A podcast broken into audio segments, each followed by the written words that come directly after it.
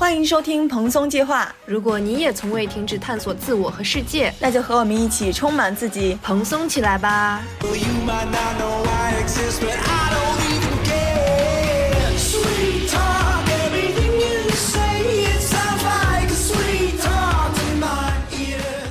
！Hello，大家好，我是夏夏，我是哥哥。马上就要到春节啦，这期节目我们也和大家一起来聊一聊过年、春晚和年味的话题，以及我们小时候和现在对于过年的感受、变化和理解。本期节目包含我们的热心听友投稿，想要投稿的听众朋友也欢迎添加小助手微信进入听友群。那我们先来聊一聊每年都喜闻乐见、津津乐道的春晚环节吧。我感觉今年看春晚和前几年看春晚有一个非常不同的一个乐趣。就前几年就看今年这个春晚能好笑了吗？是不是又得特别尬？然后又想怎么吐槽。今年春晚的乐趣就是在于看看抖音上那种押题的博主，最后押中了几个题。我看都已经出到那个押题的二模卷了。对，A 卷、B 卷。现在有几个押题是比较火的，比如说现在特别流行的那个 MBTI，然后说谁是爱人，谁是艺人都不重要，我们都是相亲相爱一家人这种。我觉得这种押题押的还挺精妙的，我估计导演组都没有想到这个谐音梗，被大家都想出来了。对，然后他们再想拍这个，就不能再拍“相亲相爱一家人”这个梗了，就要更上升难度啊。还有一个就是科目三，我觉得肯定会有。现在科目三今年真的是太火了，他们就有人预测是一个小伙子去驾校学车考科目三，然后教练就跟他说：“哎，小伙子，咱们今天练科目三，你会科目三吗？”呃，小伙子说我会啊。教练说我还没教你，你怎么会的？然后突然下车跳了一段，嘿，我教你学车，怎么还跳上舞了？就是这种。对我都能想象的，到时候那个 BGM 肯定一下子就放起来了。哎，他他们说那个春晚有的路透的视频里面说宋晓峰的一个小品里面真的有一段科目三舞蹈是吗？对，舞蹈那还能正学车呀？还有啥呀？我最近还看到一个，就是大米、小米、哈基米那个，这是啥意思？我只知道哈基米是啥意思。一个妈妈要去拍全家福，然后跟那个照相馆的人说：“今天我们家里添了一个新成员，要拍一个新的全家福。”他说：“我猜肯定是我儿子给我带女朋友回来了。”然后儿子抱了一只狗进来，然后说：“哎，这就是我们家的新成员。”然后他妈说：“你抱个狗，这也能算新成员吗？”然后儿子说。这是我的哈基米，这是我的小宝贝儿。他妈就说：“呃，我吃饭吃大米，喝粥喝小米，手机用红米，哈基米是什么米？” 就是这种把网络梗加上这种春晚的这个劲儿都融合在一起。我还以为就是大家就是预测一个主题或者一个梗、一句话、一个词儿什么，没想到情节都给预测出来了。对，预预测的特别的全面，特别完整，前情提要啊，然后。中间的一些转折、高潮、矛盾点，然后到最后包饺子，非常一气呵成。对我看那个春晚公式都被总结出来了，就是顺口溜开头，然后制造矛盾和误会，然后在矛盾中抖包袱，然后再来网络热梗，然后好了，然后开始解释误会，最后是强行的皆大欢喜，然后结局就是大家一起包饺子，包饺子。然后我看有一个人在这个春晚公示底下说：“我艾特贾冰了，他再敢包饺子，我就弄死他。”哎，真的，贾冰真的太适合包饺子了。还有预测什么大年三十儿不放假，大家都搁公司加班，老板以身作则加班不放假，然后在公司里请全体员工包饺子。不是你们这个班儿真的？加的这么急吗？你既然有这么要紧的事儿，你还有空在那儿包饺子，这合理吗？又要加这个班儿，然后又要体现本身就没有的人文关怀，啊，就好勉强。所以还有那种，今年估计要有一个三胎的小品了吧？提倡一下，倡导一下大家。哎，我感觉如果真的有一个三胎的小品的话，肯定又得被骂了。不管以什么样的形式出现，肯定都会被骂。如果真的有这个主题。肯定啊，但是大家为什么敢推测有这个三胎的小品呢？就是往年都是这种感觉，春晚一定要给你一点教育意义啊，一定要让你给你一些新年的一些风向标的指导一样。对，所以这就是我们现在不那么喜欢它的一个原因嘛，就是春晚变成了一个大型教育群众的晚会，附加很多烂梗。然后他们说，那个明年是龙年，要是敢出现恐龙抗狼抗狼抗，他们就把电视给砸了。真的，我觉得如果春晚的导演还需要通过网络热梗来取悦大家、取悦观众的话，那他们还挺没本事的。所以我还真的挺希望今年春晚导演能给我们来点不一样的，真的有创意的东西。哎，但愿我们这样押题，让导演组汗流浃背，能真的激发他们创作出来一些有意思的东西。对，有可能他们本身就已经定了这几个题目了，然后全被压中了，得重新换。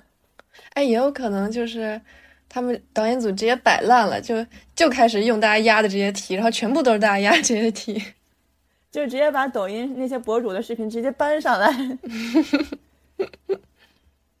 我实在害怕。像去年的初见照相馆一样，给我们来一个再见照相馆，真的我会尬住的。而且那种尬还不是一个人的尬，还要替跟一块看电视的那些家人们替他们也要尬，然后就更尬了。我主要是我替全国人民尴尬。其实对于春晚的语言类节目，那些喜剧演员其实也挺难的。近几年的审核力度越来越大了，自从疫情时期之后，春晚的审核力度又加大了。所以就导致很多有意思的呀、好笑的呀，或者是讽刺的内容，这种内容的载体它不符合春晚的规定，最后呈现出来的节目大多就是不好笑、没意义，但符合规定的一种吃饭背景音。原来都是歌舞的时候大家吃饭，然后聊天儿，有小品的时候大家聚精会神的坐在沙发、坐在电视面前看，然后现在是歌舞的时候好好看 看有多精美。然后一到小品就过去吃饭了，把声音调小。真的，你还记得去年有一个岳云鹏的烧鸡的那个相声？嗯，我真的尬的不行了。就是最后拿出来那个烧鸡，我真的，我都不知道这个尾要怎么收了。如果没有这个烧鸡的话，感觉他们这个节目就垮到不行。然后张若昀还在台底下非常的 捧场，非常的开心的吃那个烧鸡。还有对于喜剧演员，他们真的挺难的。像脱口秀演员，前年的王冕和大张伟，你还记得那个节目吗？我太记得了，我当时，我当时可期待那个了。就是王冕他不是上那个综艺嘛，然后那年火了，可期待他的节目了。对，因为当时王冕和大张伟那一年的吐槽大会里面，他们合作，他们俩合作的特别好，特别有意思，然后特别出梗，然后又。形式又很新奇，我觉得春晚导演就是看上了他俩这个新奇，然后给他搬上来。但搬上来之后呢，他们那些出梗的一些方式，导演又觉得不符合规定，就都给删了。搞一个这，我真的，我我当时看这个节目的反应就是这是个什么东西？当时不是有那个节目单吗？然后我还跟我爸妈说，我说王冕和大张伟绝对巨搞笑，他俩特有意思。这个节目一定巨好看，然后他们之前都没有，他们都没有很认真的看之前节目。我说你一定要好好看这个节目，肯定一秒都不能错过，肯定巨好笑。然后我爸妈说，好笑在哪儿啊？我我都尴尬了，我感觉他们俩演完这节目最尴尬的是我，笑死我了。对，还有那个去年的那个圆桌脱口秀，也很尴尬，就是那四个人上了春晚。但没有上春晚的台子，坐在观众席里面，面对着台子，就相当于现场的春晚观众根本都看不见他们的脸，只能听，只能听见他们说话，多奇怪呀！就是他们各种的面部表情，观众一点儿看不出来，就只能听到一些声儿，就像是春晚的观众在听一段录音一样。这到底谁这么设计的？就不知道为什么，他们可能是觉得。脱口秀演员纯讲脱口秀上不了台面吧？我感觉其实很多上春晚的喜剧演员都知道，他们最后呈现出来这个作品不会好笑的，因为会剪了很多好笑但是不符合规定的片段嘛。对，这样效果肯定会大打折扣嘛。但是又愿意放弃这种可以让全国人民看到的一年一次的好机会呢？所以很多喜剧演员会因为这个机会而放弃自己的艺术追求。呃，先在春晚把名儿出了，或者是先把知名度打高了，之后在其他平台再通过其他的作品实现自己的艺术追求。嗯，黑流量也是流量嘛，黑红也是红，先把名气打出来。对，他们说脱口秀演员上春晚绝对会逗笑别人，要不是逗笑观众一整年，就是逗笑同行一整年。同行一整年都会拿你这个话说事儿，说，哎，虽然你拿了脱口秀大王，但是你还上了春晚呀。哎，我想起来，就之前新说唱的那个威尔，你记得吗？就是他唱临时抱佛脚了吗？对他不是唱唱那个临时抱佛脚，然后大家都在骂他嘛，就都在鄙视他。然后后来他那个公司的那个老板，经纪公司的老板就出来录了一个采访，就是就是说。你们在这笑吧，你们就在这笑吧。但是已经靠这个什么，现在累积的搜索量已经达到了八千多万，这个给他们公司带来了巨大的流量和收益。是的，做梦是这样的。但是其实当时威尔还挺惨的，就因为这一首歌，嗯，让大家都觉得他是一个实力很烂的人。但其实我之前还是威尔的粉丝，也不能算粉丝了，就很喜欢他。我觉得还蛮惨的，只是因为这一个梗。然后让所有的各种路人啊都对他印象很差，其实感觉像之前的很多努力都有点白费一样。嗯，但是至少知名度也上来了嘛，之后再出什么好歌也有可能更有关注度一些。哎，也说不清楚到底是好还是坏。像商业公司对于这种流量，它不管是黑的呀、白的呀，都愿意接受，只要是流量来了就是好流量。然后说回到这个春晚的语言类节目嘛。很多人说喜剧是冒犯的艺术，虽然我并不是很认同做喜剧你一定要去主动的冒犯别人，但确实很多很好笑的出梗方式又是需要一些冒犯性在的。但春晚怎么可能让你站在春晚的台子上冒犯全国人民呢？那好矛盾啊！就我之前看过我一个喜欢的脱口秀演员，他就讲一个段子，就说如果我要在春晚上我跟观众互动，我说：“哎，大爷，您坐什么交通工具来的现场呀？”然后导演就说：“你怎么能问这样的问题？你坐高铁来的，并不是所有地方都有高铁，你要给中国铁路一点时间。”就感觉你要说什么都会冒犯到别人，都不对。天呐，就是这这个严格程度，这有点夸张成分在嘛？但肯定是还是很严格的，要不然为什么那些平常可以创造出很好作品的人，上了春晚就不行了？嗯，你刚刚不是说？就是现在大家都小品把声音开小点当背景音，开始专注的看那种歌舞了吗。一方面可能就是因为小品确实没有什么看点，但一方面我也真的是觉得这种歌舞，就是走上了一个新的高度。我记得前年还是去年，我真正欣赏和期待的这种春晚节目，比如说就是只此青绿的《千里江山图》啊，我当时没把那个当回事儿，但是我看进去了之后，坐在那个电视机前，它真的有一种心灵深处的震撼。那个当时真的是特别震撼我，真的是颠覆了我对春晚歌舞的一个认识。对，就是真的是需要这种作品的，而且这种艺术品它带来的那种美，其实大家都是有感受美的能力的。像这种舞蹈肢体动作的美，就它会带给我一种很强烈的感动。还有包括期待那个《红楼梦》的那个舞台剧，不是最近在巡演吗？特别火。就是真，它是一个民族舞剧嘛，就希望这种东西它能到春晚上来表演。对，这种东西它就真的需要被传播，需要让更多人了解到它的魅力，也毕竟是传统文化。嗯，然后每次有人不能理解这种歌舞，觉得它很无聊的时候，我心里就在想，懂的人不必问，不懂的人何必问？嗯，就是如果能把那些，比如说什么去年邓超。不是特别积极吗？跟打了鸡血一样，跳起来唱 唱歌的那种，多多换成这样子的，我真的觉得很很有意义。就昨天晚上我们开那个听友线上见面会的时候，还有人说今年比较期待的是 B 站的春晚。我现在瞬间想起来，就是哪怕是活死人的春晚，我都觉得比这个春晚有意思。嗯，就是因为 B 站它是比较自发的嘛，UP 主自己做的一个，相当于一个。草台班子的活动，没有什么限制的，大家只要集思广益，觉得好玩，它就上来了，并没有说什么有一个规则，有什么红线不能碰，没有这些东西。所以我就在替这些导演想，你说创作它本来是一件很有意思的事情，然后但是如果你创作带了很多的束缚和限制的话，它就变成了一个很有压力、很枯燥无味的事情了。对，所以这都是取舍嘛。那你想说 B 站的春晚，或者是？各种自发的那些小型的春晚，那它也只能在限定的平台或者是限定的范围去播，你不可能让全国观众、全国人民都能看到，就也是要取舍嘛。他们也没有办法上那么大的舞台。春晚到目前为止我认为啊，还是全国观众能看到的最大的一个舞台了。对，受众最大的那种，你的家人肯定还是要看央视的春晚嘛。你不能说他们在那看的时候，你偷偷跑回房间里面看 B 站的春晚，你也不能抱着 iPad 在春晚面前看 B 站的春晚。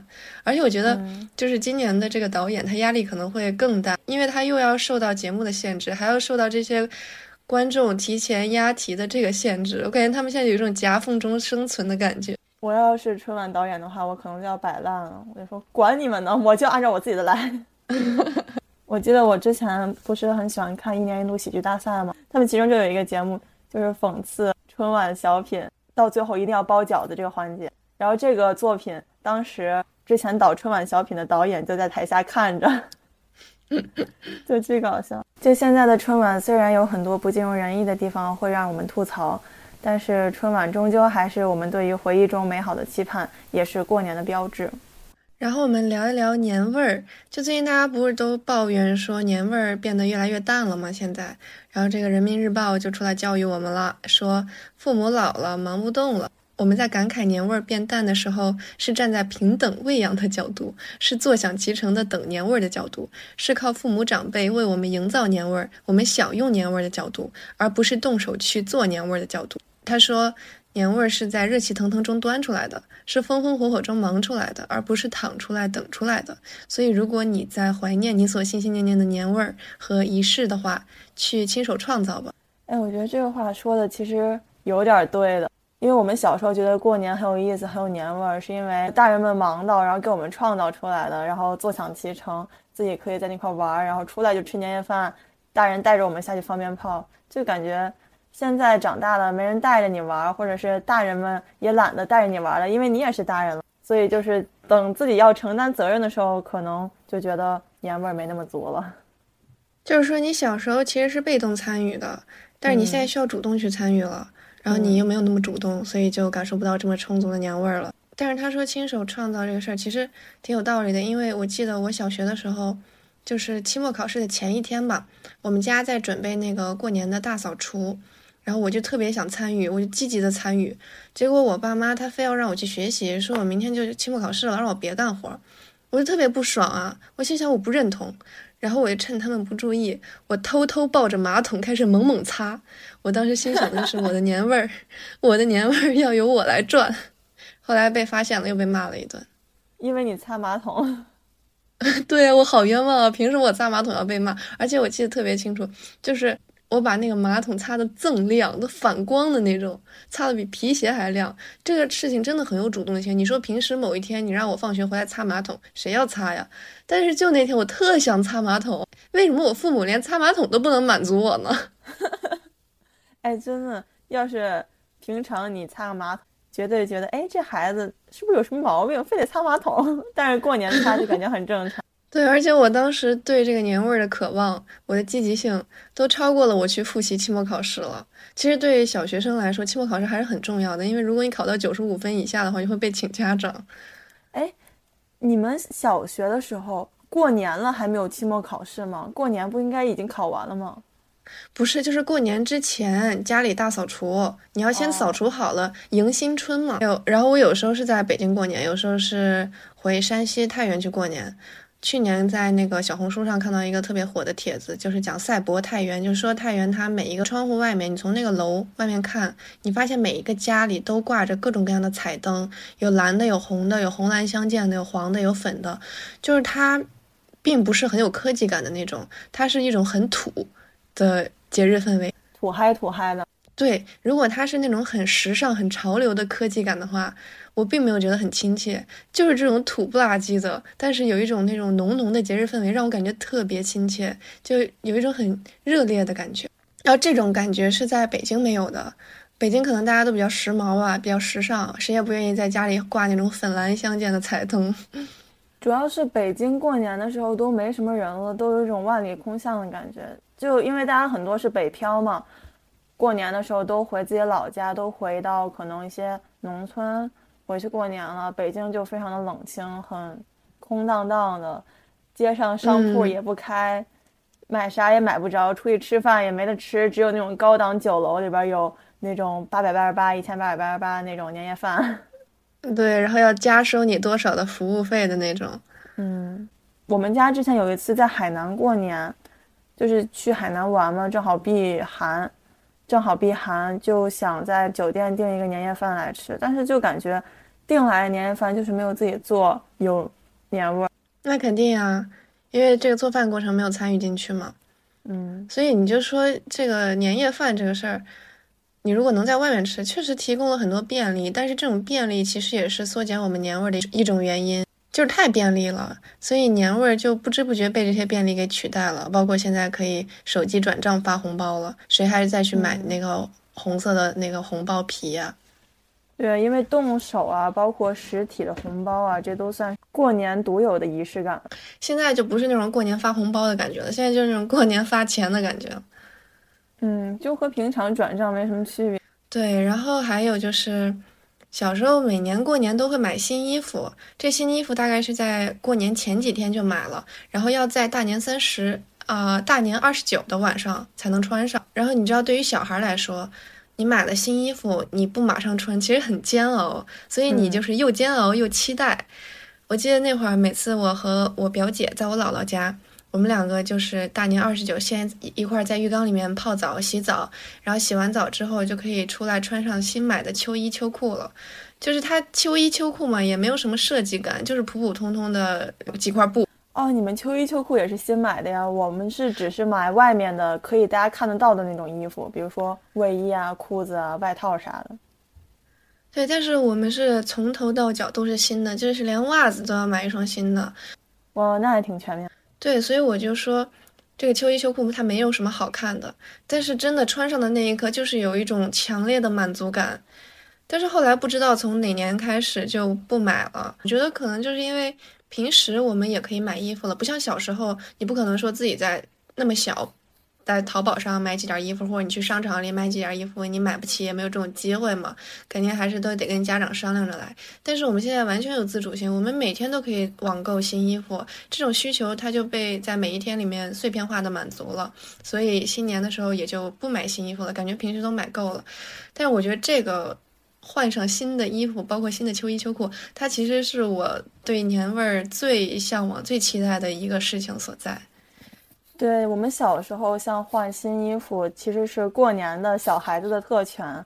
包括我小时候，只有在过年的时候才能吃到旺旺大礼包。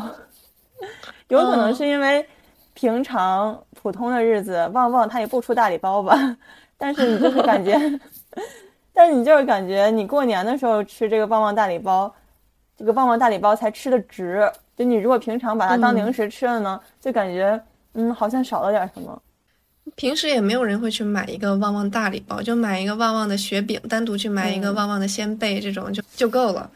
对，对于小孩来说，旺旺大礼包真的是一年中非常值得期待的一个 大礼物。对，而且你说他为什么我们这么期待这个旺旺大礼包？因为它很多呀，你一下子吃不完。你知道这么好吃的零食，你一下子吃不完，然后你还能留下了很多，接着吃，接着被满足的时候，那种心情特别开心。嗯，主要是又红红火火，特别喜庆。你拿到手一大袋儿，就感觉特别有满足感。然后小时候还可以放炮嘛，当时每次我爸都会买一后备箱的炮，大的小的都买。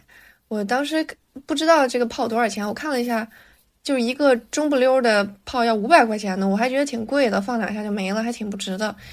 然后但是后来没有这种机会的时候，我就想，真的好值。对，就是你就花几百块钱就可以看到一片专属你的烟火，而且，啊，不光你可以看到，你周围的人也可以看到，包括别人家里的人也能看到，就是那种感觉也是很强烈的满足。而且每次外面传出来那种放炮的声音的时候，我都会赶紧叫大家去阳台上看，然后我就会想，那当我们家在放炮的时候，别人家会不会也赶紧到阳台上来看？就是真的很开心，有一种共享喜悦的感觉。对，因为你在放炮的时候，别人也在放炮，那你这个烟花，就是大家的烟花都会放到天上，你看到的有自己的，也有别人的，就感觉大家在共享过年的这个喜悦。嗯，本来过年就是人多才有年味儿嘛，然后这样一下子就感觉人更多了，普天同庆的感觉。当时特喜欢放那个二踢脚，就它绽放两次，就有一种重获新生的 快感。嗯，然后我们昨天在那个听友见面会里面也聊到，就说小时候过年感觉更有年味儿。我就记得有一个人他说他小时候收红包，然后因为他那个红包要交给他爸妈，所以他就会用这个红包里边的一百块钱去跟别的小孩换十块钱，然后说他用一千块钱最后换到了一百块钱，说他特别开心。哎，我不知道你们那边是怎么样，我们家这边。就是小孩子成年之前，包括工作了之前，都是可以拿红包的。但是你要是正式有了工作之后，就不能拿了。哦，我们这边是，只要你是小一辈儿，你就永远都能拿。我哥都已经结婚了，感觉马上孩子都要有了，但是他还是能拿红包。真的吗？那就是真的。老一辈儿要给好几好几代人红包，四世同堂的话。一个老人得给三次红包，就针对一家人，那得攒多少钱？但是我感觉只要我们还没有工作，我哥的孩子要是出生了，我就不用给他红包。我记得就是当时我哥已经工作了，但是他还没有对象的时候，他还会给我们几个同辈，就我们弟弟妹妹还会给我们发红包。但结婚之后也不给我们发了，然后还在领。每次我想到这个事儿，我觉得心里特别不平衡。所以你们也是工作了之后就要给小辈儿发红包是吗？但是我们是同辈儿啊，你想我和我哥，我哥要给我啊，嗯，他可能就是给你意思一下，但是他结婚之后这意思一下也没了，不知道是前辈管得太严了还是怎么样。小时候我记得还会有那个磕头的环节，然后你你给你爷爷奶奶磕头，然后他们给你一个实体的红包嘛。但是现在就连我爷爷奶奶发红包都是微信转账，感觉少了一点什么。而且我之前小时候是每年都要回老家嘛，不管是回我爸爸那边还是和我妈妈那边。肯定要回一边，回一边的话就肯定会给红包，就是那种实体的红包嘛。但如果我现在有的时候我就在北京过年，我跟我爸妈在北京过年的话，两边亲戚就有可能他记得给你发就给你转账，有可能就没有了，因为你你也没回去过年嘛，就是存在感就不强。嗯，那你会不会算一下，就是？你爸这边能拿的钱多，还是你妈那边能拿的钱多？因为你去一边也相当于损失了另一边的红包嘛。你怎么这么功利？一般 之前，一般之前就是一年去一边，一年去一边，交叉着来。哎，那我没有这种啊，可能是因为就是我每次都是在我爷爷奶奶家过年的，然后我的那些姑姑也在这儿，因为我的那些姑父们，就是我的姑姑的老公，他们可能。呃，出于某种情况，也都会来我爷爷奶奶这儿过年，然后我们就会睡那个大通铺，就比如说都住在我姑姑家，然后十几个人加上小孩儿，房间里肯定睡不下，就会在那个客厅里面铺好多个床铺，然后所有人都躺在那儿睡觉，然后每次就是他们会让我们这种小辈去房间里面睡床，他们睡在这个大通铺上，但是其实我们特别想睡在那种大通铺上，特别有感觉。所以你们最后还是睡床了吗？没有，就是从床上偷偷跑下来，然后躺到两个大人之间的那个大通铺上，然后闻着那个充满了二氧化碳的空气的味道，就有一种特别踏实的感觉，就有一种小学上了五节课都没有开窗通风的教室里的味儿。对，但是特别幸福，就是很有安全感，然后也觉得心里面暖融融的。然后小时候一般都是大人一桌，小孩一桌嘛。大人在饭桌那儿吃饭，小孩在茶几那儿可以边看电视边吃饭。小时候我就跟我堂哥啊、堂姐们一块坐在那个茶几那儿，我们会抢看哪哪个类型的动画片儿，因为男孩和女孩看的肯定不一样嘛。然后我们就投票。然后但是长大之后，我们这些小辈儿还要一块坐在那个茶几那块儿，坐在小孩桌。然后这个时候我们也不用抢动画片了，我们就面面相觑，然后很尴尬，也不知道。该说什么也不知道，为什么这么多年过去了，还是被当成这么小的小孩儿。嗯，哎，我们不会，我们就是大人小孩都坐在一个大桌上吃饭。茶几一般就是，假如说要洗菜或者要摘菜，或者是剥豆角，那个剥那个豌豆粒的时候，会找小孩去茶几那块把那个豌豆粒剥好，然后端给大人。但是吃饭的话，都是在一个大桌上一块儿吃。嗯，一般是按家庭为单位坐，一般就是我跟我爸爸妈妈坐一块儿，然后旁边是我的二伯二妈和我姐，一般都是这样。因为这样的话也方便长辈 Q 你起来表演节目了。你有被 Q 过表演什么节目吗？有啊，我不是拉小提琴吗？之前特长生就是饭吃到一半，呃，大概是吃完了，大家就 Q 说让我来表演一个小提琴，然后正好当时要考级，我就吃饭吃一半，然后把这个筷子放下，把我的琴盒从房间里拖出来，打开，然后装上肩托，拧好弓子，然后调好音，因为小提琴前面的这种准备工作还挺多的，还得嗯。上松香，然后开始拉我那个五分钟那个协奏曲，因为他们不喊停吧，我也不好意思自己停。然后我真的又拉的很累了，我又不想再拉，然后我就非常，然后我就坚持下来了，拉完那一曲。哎，那你把那个琴拖出来组装啊什么的时候，大家是看着你还是继续吃啊？看着我呀。那你不尴尬吗？对，然后，哦，我拉完了之后，我跟我妈说说，哎呀，我中间哪哪哪拉错了一点。我妈说没事儿，他们都听不懂。我初中也会被叫表演节目，然后我那时候会跳舞嘛，但是跳的是当时上初中时候特别流行韩国女团舞，然后它是那种扭来扭去的那种舞。你说它不好看吧？确实也挺好看，但是你说它真的适合我爷爷奶奶看吗？然后我爸妈 cue 我跳那种舞的时候，我真的好尴尬。然后我跳也不是，不跳也不是。你说我要是稍微那个力气小点儿。然后那就不成样子，你跳的什么玩意儿都不是，大家看着也会觉得，哎，你其实不会跳舞嘛。但是你要真的就是扭起来，然后我又害很害怕，大家都在脚趾抠地，又挺尴尬的。爷爷奶奶可能也看不懂你这种舞是啥舞，也不知道你在扭啥。昨天听我们听友会里面的，大家有人说自己学习比较好，但是又没有什么特长，这种就不用被 Q 表演节目，因为学习好。哎，那可以 cue 他表演一个那个诗朗诵或者背圆周率，但是其实背圆周率，大家背到三点一四一五九二六后边瞎背就好了，随便背。你是懂表演节目的。之前李雪琴有一个段子，就说她一直以来每年的固定节目就是给亲戚们背圆周率，然后之后发现她有一个弟弟也会背圆周率。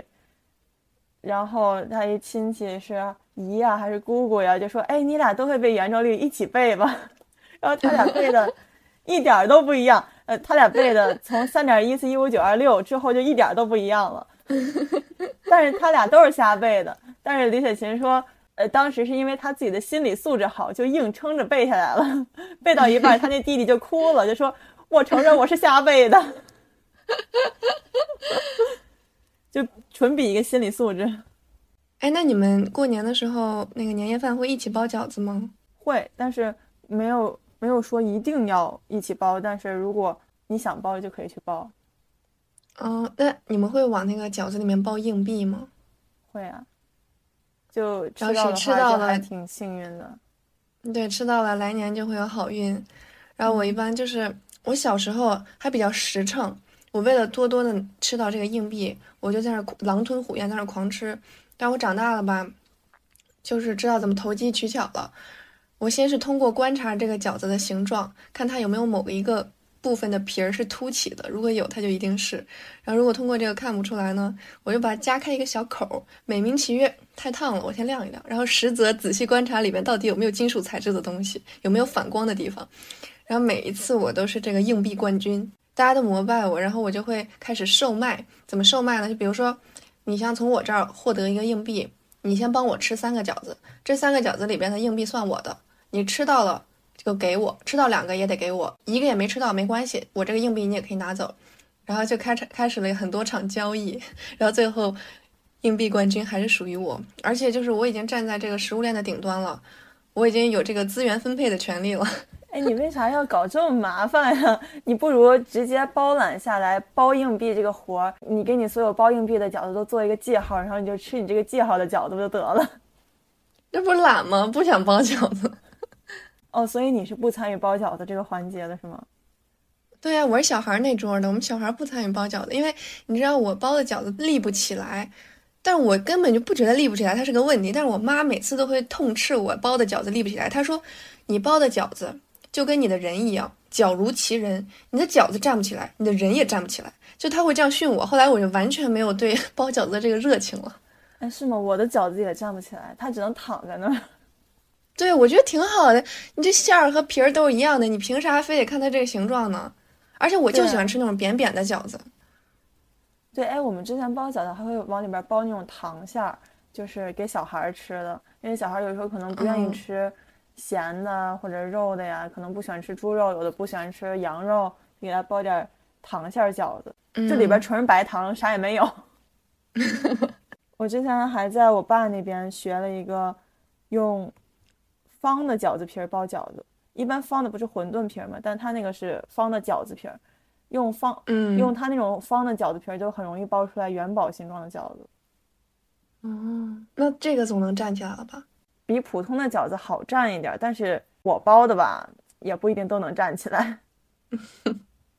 到底站不站起来有什么影响？不理解。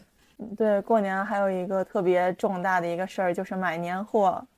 每次不管到哪个亲戚家，茶几的桌子中间都得有一堆的砂糖橘，然后有那个徐福记的酥心糖。嗯，就是这个糖，除了过年的时候，我平常都见不到这个糖，但是过年的时候到哪儿都是这个糖。还有花生、瓜子儿那些，还有窝窝奶糖，你知道窝窝奶糖吗？没有哎，我只知道大白兔奶糖。窝窝奶糖就是上面画着一只鸡的那个奶糖，它比大白兔奶糖更 low。大白兔奶糖不 low，多好吃啊！除了粘牙，做了牙冠之后你完全没法吃以外，还有那个南瓜子，平常可能就嗑那种葵花籽嘛，但是买年货过年的时候可能会买那种扁的，然后焗了的或者是炒香的五香味的南瓜子。就比普通的瓜子要好吃好多。这个到底是怎么做到全国统一的呀？我们家也是，但是我总觉得那个南瓜子它有点不好嗑，就它软软的，老我老嗑不出来。对，因为它那个立体的面儿特别小嘛，你要刻歪了，你就得重新刻。然后像送朋友的年货，或者是总亲戚送年货，北京嘛，一般都是送稻香村。对，之前太原还没有稻香村的时候，我妈每次回太原都会买一盒稻香村，其实挺难拿的，而且还容易给它磕了、坏了的啥的，但是一定会拿。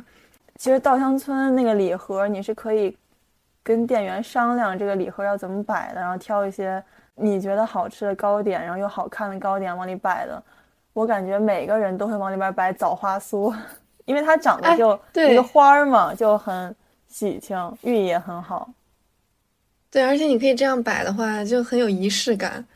嗯，而且，但是我真的觉得，但我真觉得那个枣花酥其实没有枣泥糕好吃。我觉得那个枣泥糕好好吃，枣泥酥是最好吃的。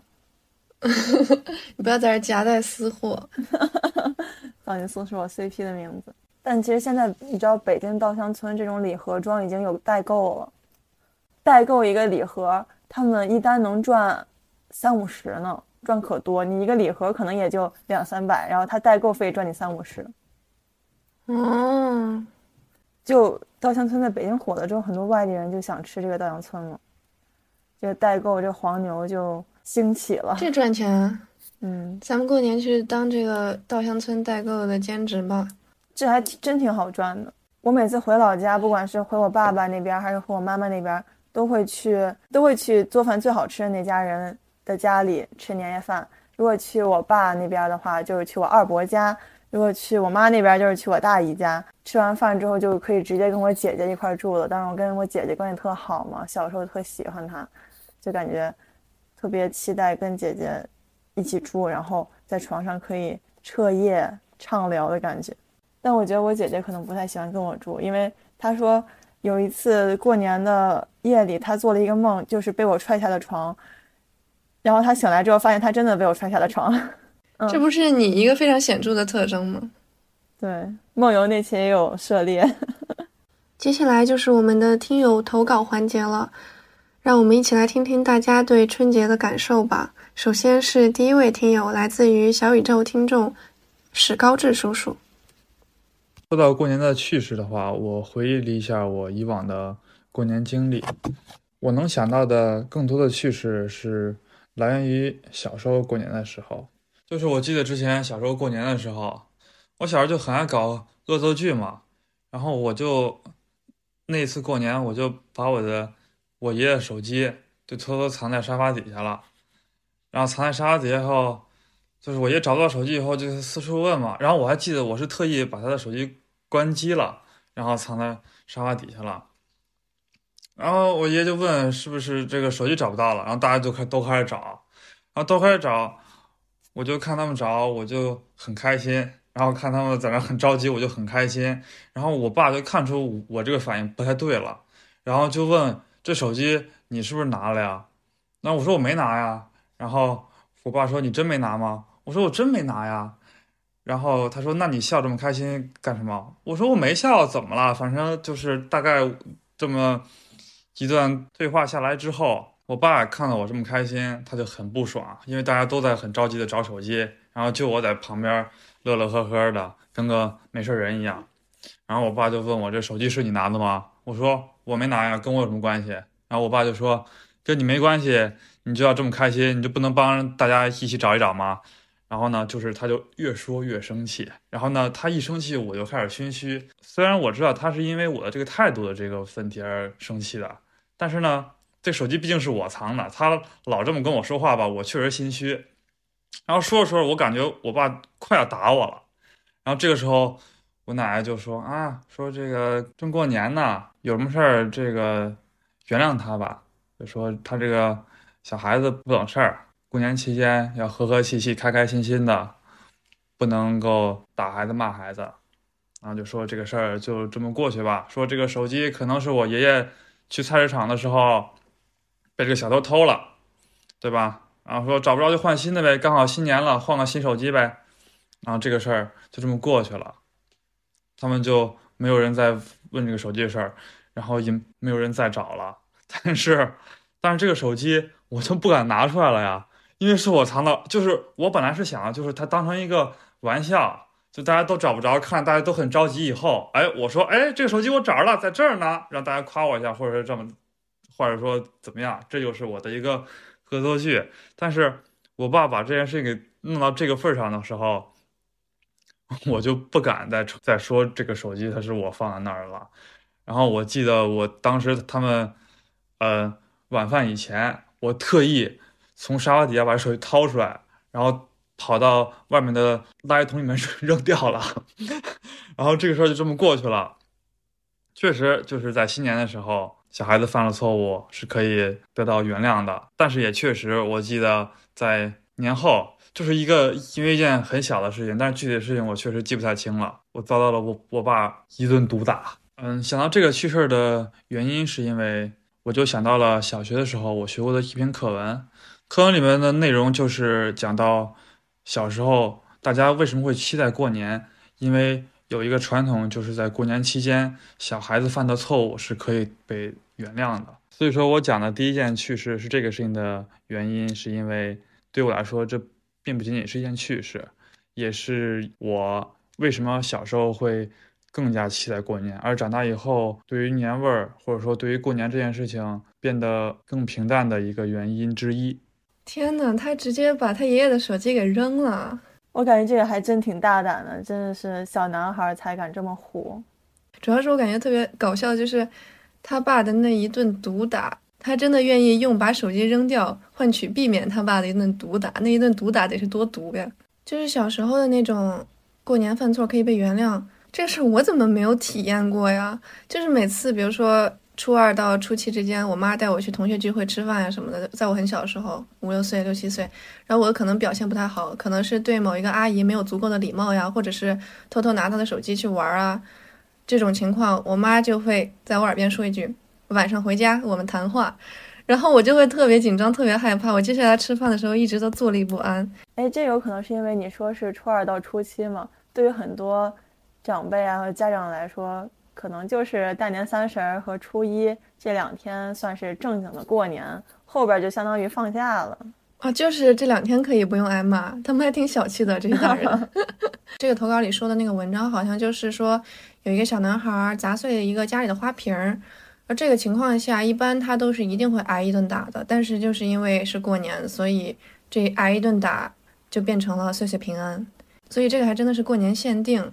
我们也不会再犯什么错误了啊，比如说打碎什么东西啊，或者在聚会上偷偷玩手机啊，也不会再做这种事儿了，也没有什么不挨打的机会了。对这个小孩过年犯错误可以被原谅这个事儿，让我想到了有一个节日叫做国际不打小孩日，你有听说过吗？嗯，是四月三十号。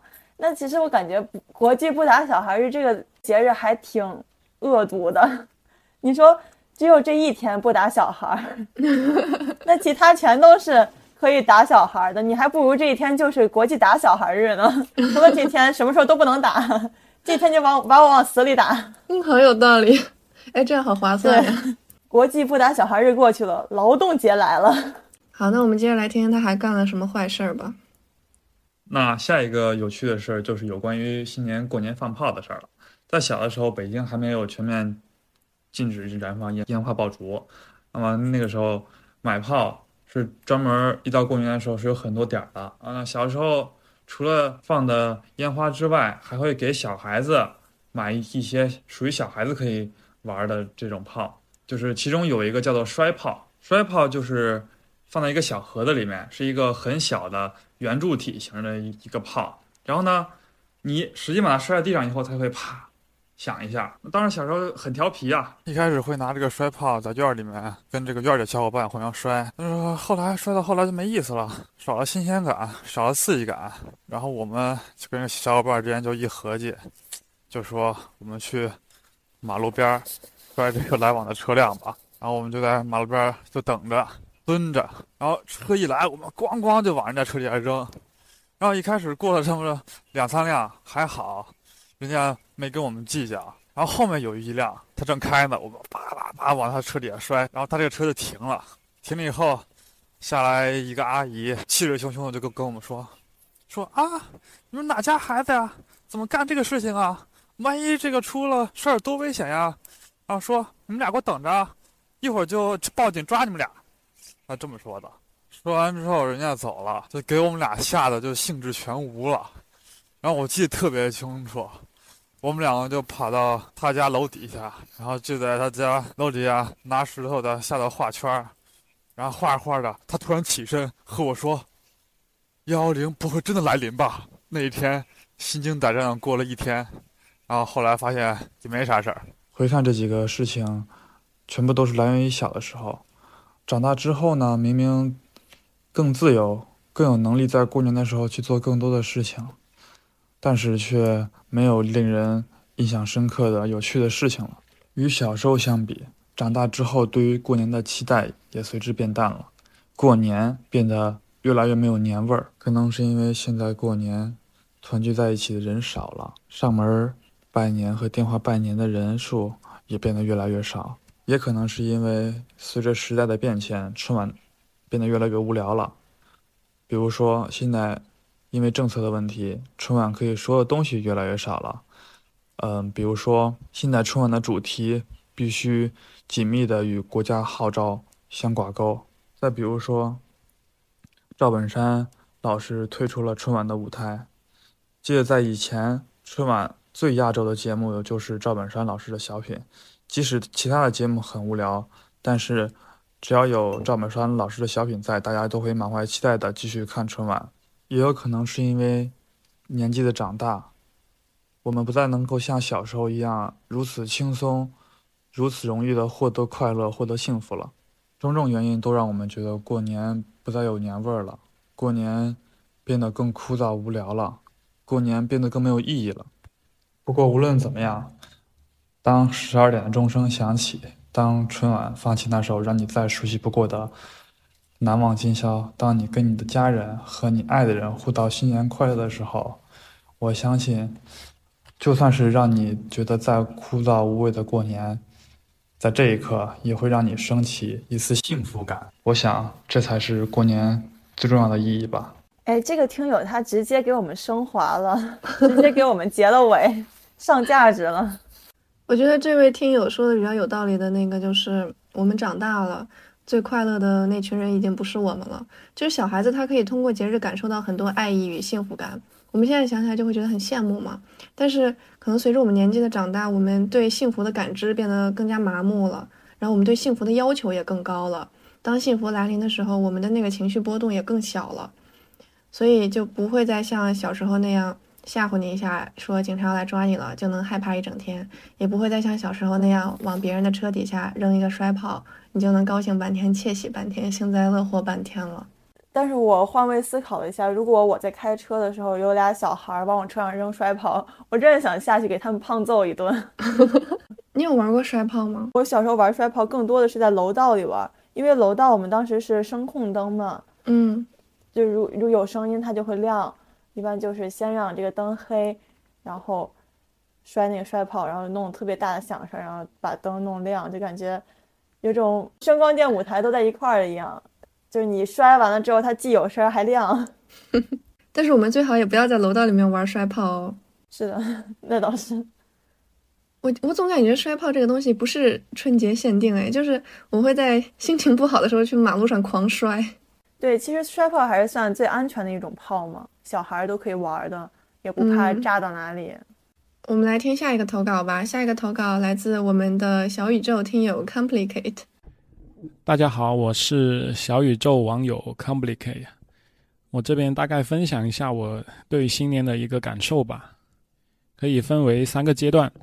这其实也是伴随着我年龄的一个变化以及家庭的变化带来的，因为我是重组家庭嘛，在我初一那一年，我家里的父母就离婚了。在在这个之前，其实每一年新年前夕都是非常期待过年的，就还没有拿到零花钱，就和我的小小伙伴们规划到时候要买啥，到时候要买啥嘛。然后到除夕当天晚上，也是一大家子人坐在一起聚在一起吃大餐嘛，看春晚嘛。就然后大人们他们就会持续的在桌子上唱弹唱唱饮到深夜。那我们几个小孩哥就跑出去玩嘛，拿压岁钱买鞭炮、买零食吃、买玩具。再长大一点点就可以去网吧打游戏了嘛。虽然每一年这个节日新年网吧肯定都爆满嘛。但是那时候看着别人打游戏也是非常的快乐呀，最后等个一两个小时，等到别人下机了也能玩上一小会啊，真的很开心，就非常怀念那个时候童真，也这么容易开心的一个自己吧。就这一阶段的信念，我称之为和那个六一儿童节是双雄节日，就非常的喜欢，非常的怀念。第二阶段就是父母离婚后的两三年吧。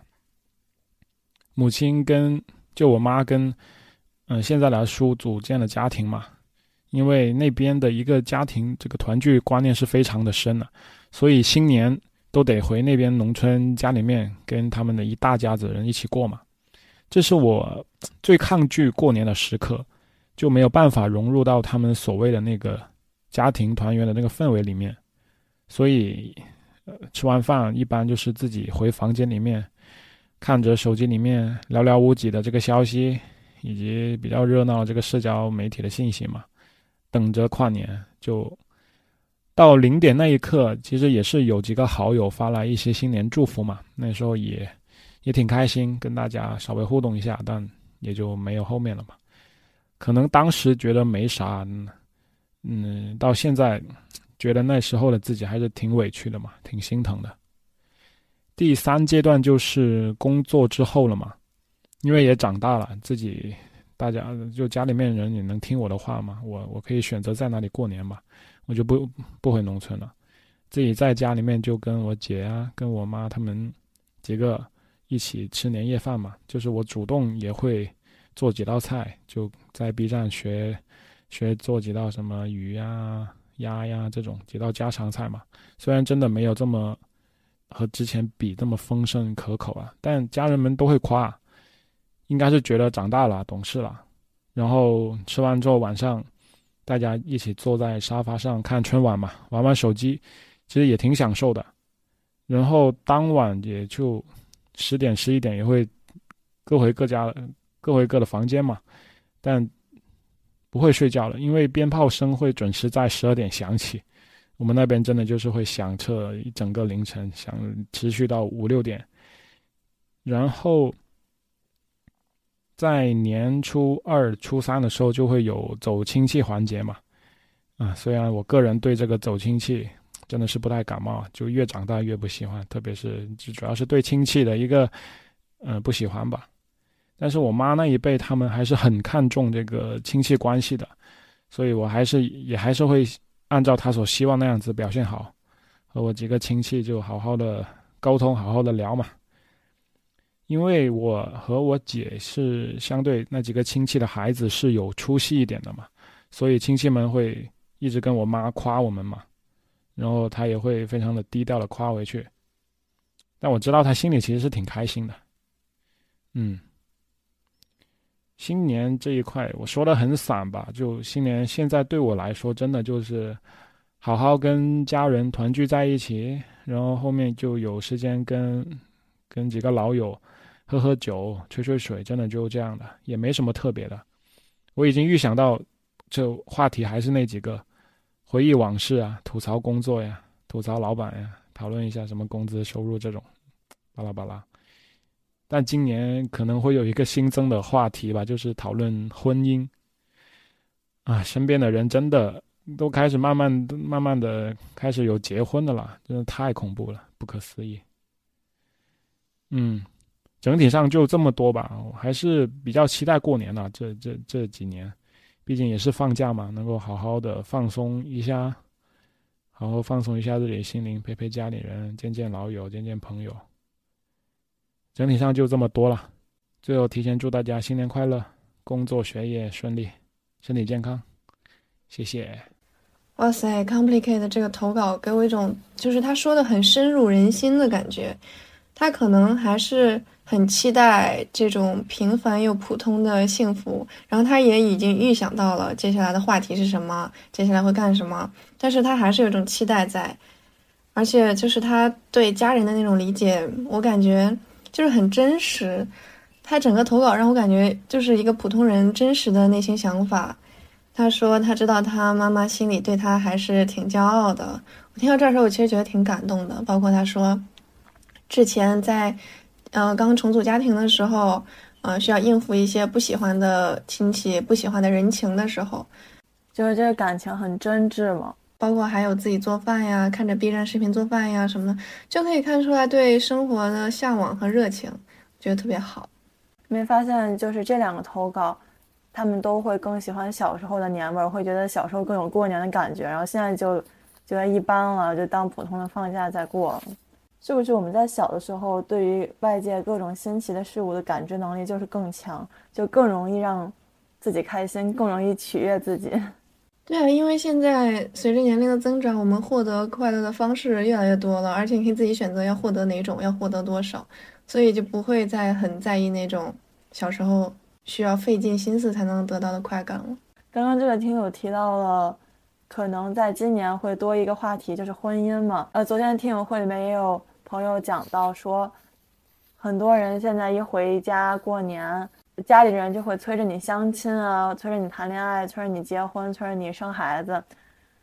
像农村的话，媒人也会帮你来牵线儿，给你在他那花名册里边找点符合你标准的，然后给你们牵个线儿。如果你们俩见面了，看对眼了，加上微信的话，媒人还得赚一百块钱。哎，你们那边会在过年的时候催着相亲，催着找对象吗？完全不会。对我压根没有怎么听说过这个事情。对我感觉这个在很多网上呀、网络的热梗里面都比较津津乐道，但我现实生活中过年其实是没咋遇到过。哎，但其实我觉得过年要相个亲也不是不行，就感觉还挺好玩的。那可能是对于我们这种没有这种烦恼、没有这种困扰的人来说，觉得挺好玩的吧。像那种隔三差五给你塞一个的那种，烦都烦死了。然后说回这个这位听友 complicate 的投稿，就我有很多感受没有办法宣之于口的。总之就是有一种已经看透了所有、看淡了所有，依旧保持热情的感觉。我还挺羡慕这种状态的，包括他以现在的角度来看小时候的自己。也很通透啊，觉得小时候自己挺心疼自己的。我听到这儿的时候，我真的挺有感触的。就是过年这种节日氛围特别浓厚的节日，如果你和你不愿意一块儿待的人待在一起的话，其实那种内心的没落感会更强。就尤其是很多过节的时候，我们一个人待着，跟平时我们独处的感受是完全不一样的。过年看着别人其乐融融的，然后自己并不愿意融于这个环境的时候，会有种更强烈的孤单感。对他刚刚说还挺心疼之前小时候的自己的嘛，我觉得他能说到这个话，就说明对他是很爱自己的，他已然释怀了，也更愿意去现在去追求更好的。对他已然自洽了，我觉得特别好。嗯，OK，那我们来继续下一个投稿吧。下一个投稿是来自于我们小宇宙听友宽，也是我们听友群里面的老朋友啦。这位听友宽，他给我们的投稿是手写文字版本的。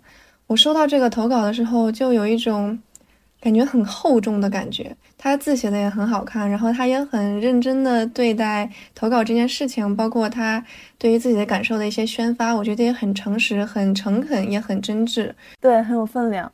嗯，那你来念一下吧。过年我印象深的事情有两件，一件是嫁年火，一件是请祖宗。都是家中老人还在的时候会做，现在老人不在了，只剩回忆了。架年火是这样的：我们要提前去山林里砍柴，砍能够烧一宿的量，搬回自家院子里架好，用秋收结束后的秸秆作为引火物，一大捆放在木头下面，不太好点，但点着了后火光冲天，会很美好。一夜之后还能看到发红的灰烬，闻到木头燃烧后的香味儿，它是我的年味儿。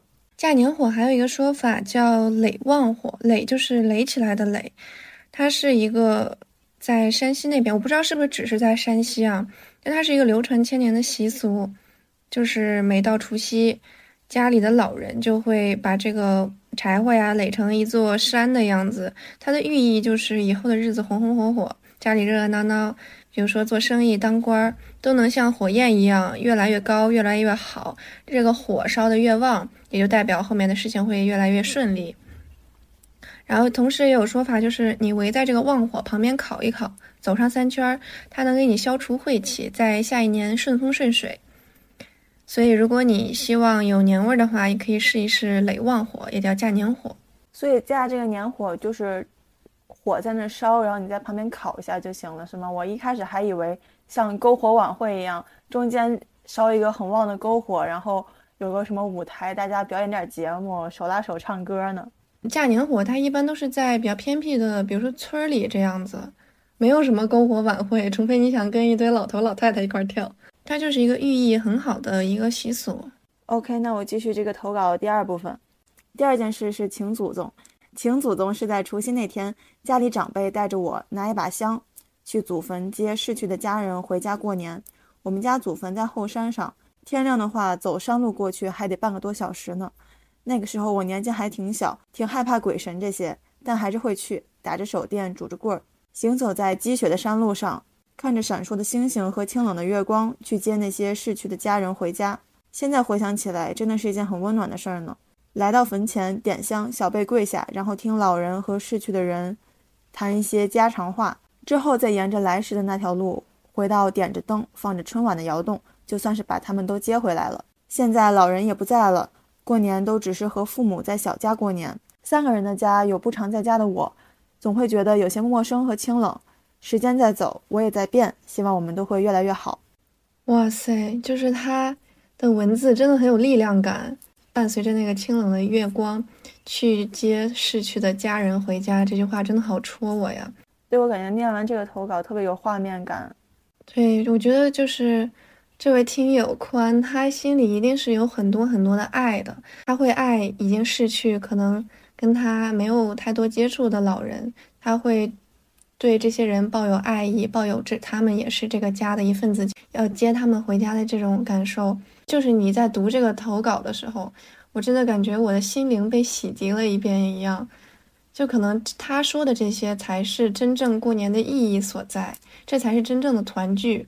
团聚从来不在于，嗯，我们分别在不同的地方，在天南海角的地方无法相聚。团聚就在于我们的心在一起，甚至都不需要在一个世界。可能有的人已经离开了这个世界，但是心还是在一起。